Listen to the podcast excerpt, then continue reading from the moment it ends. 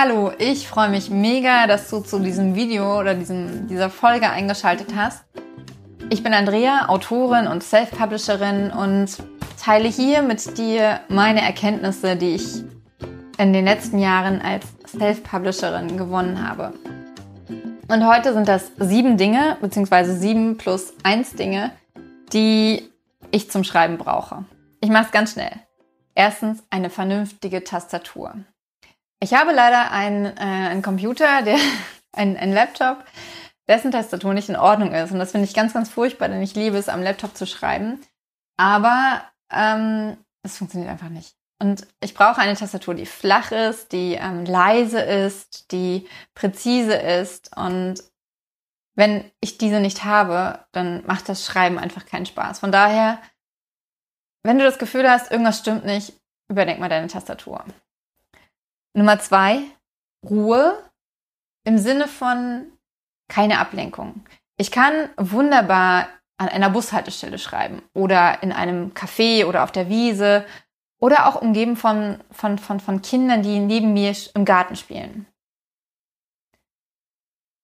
Aber wenn die Kinder zu mir angerannt kommen oder die äh, Frau im Café mich alle drei Minuten fragt, ob ich noch was brauche oder äh, ich an der, an, an der Bushaltestelle angequatscht werde, ob ich mal einen Euro habe, dann kann ich das nicht.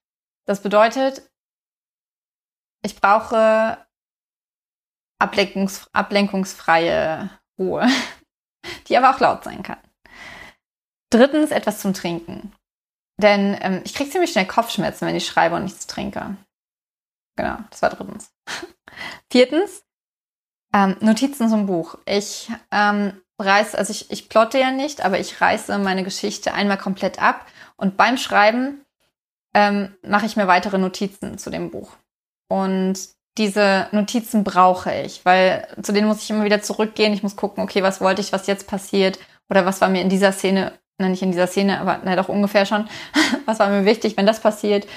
Und deswegen mussten die Notizen immer ganz nah bei mir sein. Das ist mit Scrivener sehr, sehr einfach, weil man sich ja man kann sich die, die Notizen quasi in die Seite packen und dann einfach aufrufen oder auch parallel ähm, zum Dokument, in dem man schreibt, anzeigen lassen. Von daher, Tipp Nummer vier, meine Notizen. Nein, nicht Tipp, aber du weißt. Fünftens, ein sehr cleanes Schreibprogramm. Da habe ich in den letzten Videos schon öfter drüber gesprochen. Geh gern zurück und siehst dir an. Ich brauche ein Schreibprogramm, in dem ich einfach nur schreiben kann, in dem ich nicht irgendwas organisieren muss oder sonst irgendwas. Das kann ich mit Scrivener, das mache ich auch. Aber wenn ich an einer Szene schreibe, dann will ich einfach nur schreiben. Und deswegen so clean wie möglich mit ähm, ablenkungsfreier ähm, ähm, Dingsbums Modus.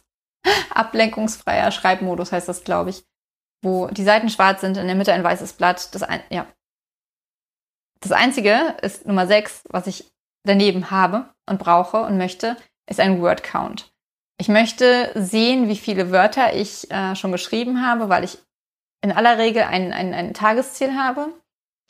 Und es motiviert mich total zu sehen, wie ich mich diesem Ziel nähere. Und ich kann dann auch meine Zeit besser einschätzen. Und ähm, es gibt mir einfach ein kleines Gefühl von Kontrolle. Siebtens, ein Site-Dokument für weitere Notizen. Ich habe es gerade schon angesprochen.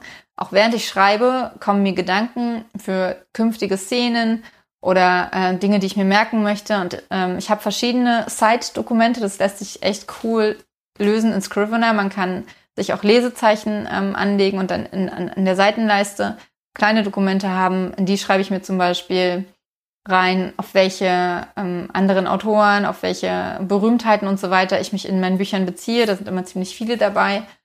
Ähm, dann habe ich ein Dokument, in dem ich in, in dem ich einfach aufschreibe, was, was mir auffällt. Wenn ich zum Beispiel eine Idee habe, okay, ich möchte, dass die Person in, in einer der folgenden Szenen das und das macht, dann schreibe ich mir das auf. Und diese Dokumente sind unfassbar wichtig für mich, weil die ganzen Gedanken, die ich beim, beim Schreiben habe, die müssen erstmal irgendwo hin, ähm, ich will da nicht anfangen, irgendwie in der nächsten Szene schon zu schreiben, weil ich will erstmal diese Szene fertig haben. Ich möchte aber diesen Gedanken nicht verlieren.